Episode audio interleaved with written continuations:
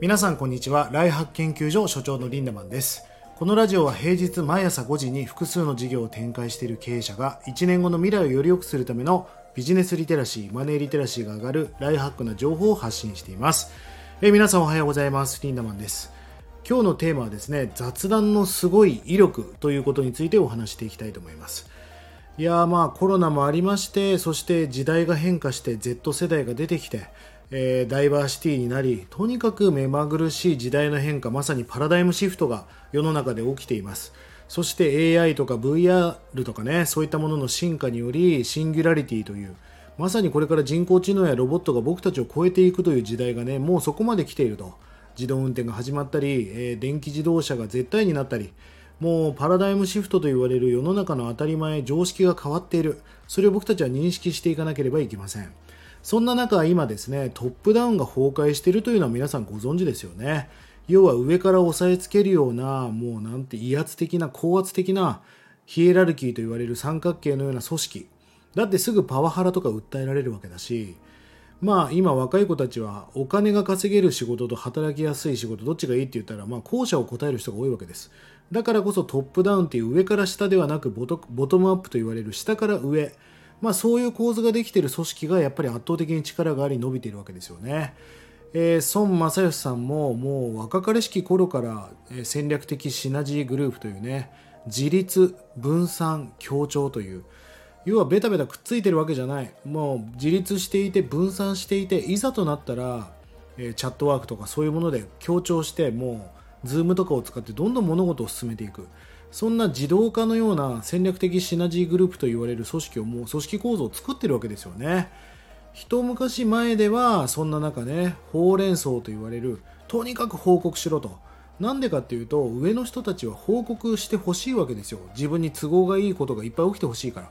だから報告、連絡、相談。まあ、僕はほうれん草よりも総連法っていう報告よりも大事なことは本当は相談だと思っているんですが、まあでもね、えー、平成から令和になり、そして今のこの新時代と言われる Z 世代がこれから活躍していく今、まさにほうれん草なんていうのは古くて、今からは雑草って言われるね、雑談と相談っていうのが重要になってきます。報告なんかね、されてももう、時すでに遅しですよ。失敗しました。あ、そうかって言うしかないわけじゃないですか。そうならないためにどれだけ雑談をして、どれだけ事前に相談をしたかの方が重要なんですよね。ハインリッヒの法則という法則があります。これはね、リスクマネジメントによく使われる話なんだけど、例えばその組織の中で300個ヒヤッとしたことやハッとしたことが起きているときは、必ず29個の小さな事故が起きていますよと。そしてこの29個の小さな事故が起きているような組織は必ず1個の大事故が起きていますよ。これがまさにハインリッヒの法則です。ということは、300件のヒヤッとしたことやハッとしたことを事前に潰しておけば大事故に至らないということですよね。そうするために何が大事かっていうと報告しやすい環境であったりシェアしやすい環境だったり発言しやすい会議だったりそのたわいもないことのシェアまさにその雑談力みたいなものがすごく問われるわけですよね。だからこそ雑談っていうのは重要だなと思うわけですよ。まあだからこそおのずと今はねチャットシステムが重要になってきます。 Slack とか Chatwork とか Discord って言われる。これはメッセンジャーではありません。チャットっていうのは会話なので今このここで皆さんと僕がカフェで会議をしているように。例えば僕がこうやって一方的に喋ってたら仕方できませんよね。なるほど。分かりました。やってみますって。相づちぐらい打つじゃないですか。チャットっていうのはその相づちも文字でやりましょうねっていうのがチャットなわけですよ。そうすることによって非常に生産性を高めたりいちいち会議室に行く必要がないと。ね、生産性が高い、効率がいい仕事ができるわけですが、これはデジタルリテラシーというものが非常に問われます。チャットシステムを使いこなしたりとか、コミュニケーション能力であったりとか、ブラインドタッチができるパソコンを持ってるかどうかっていうのはめちゃくちゃ重要になってきますよね。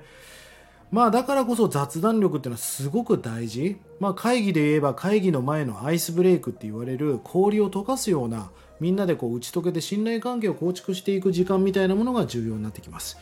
えコミュニケーションの三原則という話がありまして、まあ最初は喋り上手ですよね。おしゃべりが上手な人がコミュニケーションがうまいと思っていましたが、実は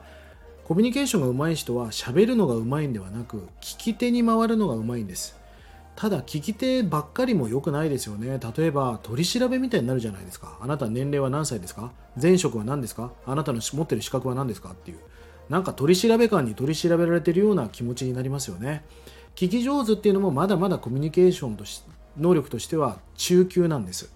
では上級者はどんな力を持っているかっていうと喋り上手でもない聞き上手でもない喋らせ上手と言われる。なんかこの人といたら何でも喋っちゃうみたいな。つまり結局今日の話のね軸となっている雑談力が非常に高いってことですよね。まあ愛ですか？その人のことを本当に聞きたいんだっていう愛情も高いわけ。だからお話がうまいプレゼンがうまい資料を見せるのがうまいかどうかも大事かもしれないけどそれよりも大事なことってこの人に私打ち明けたいことがあるっていうその心のシャッターみたいなものをこじ開けられるかどうかっていうのがコミュニケーションで重要なことなんじゃないかなと思っております。そのために何度も言いますが雑談力ってすごく大事じゃないですか皆さん。皆さん雑談していますか？いきなり本題に入っていませんか？そういう人嫌われます。要件ばっかり言ってる人嫌われます。うん、例えばもうやりもくな彼氏とか嫌じゃないですか？もうそれのことだけしか話に上がってこない。嫌ですよね。ご飯も行きたいしデートもしたいしたどうでもいいたわいもない話もしたい。だからこそ雑談力っていうのは重要なことです。えどうでもいい話が雑談力ではありません。まさに心がつながるための重要なファクターだと思っています。そんな雑談力をね皆さんぜひつけていってください。1日30円で学べるオンラインサロンライフハック研究所。1年後の未来をより良くするための学びコンテンツが200本以上上がっています。ぜひこちらもご活用ください。それでは今日も素敵な一日をリンダマンでした。まったね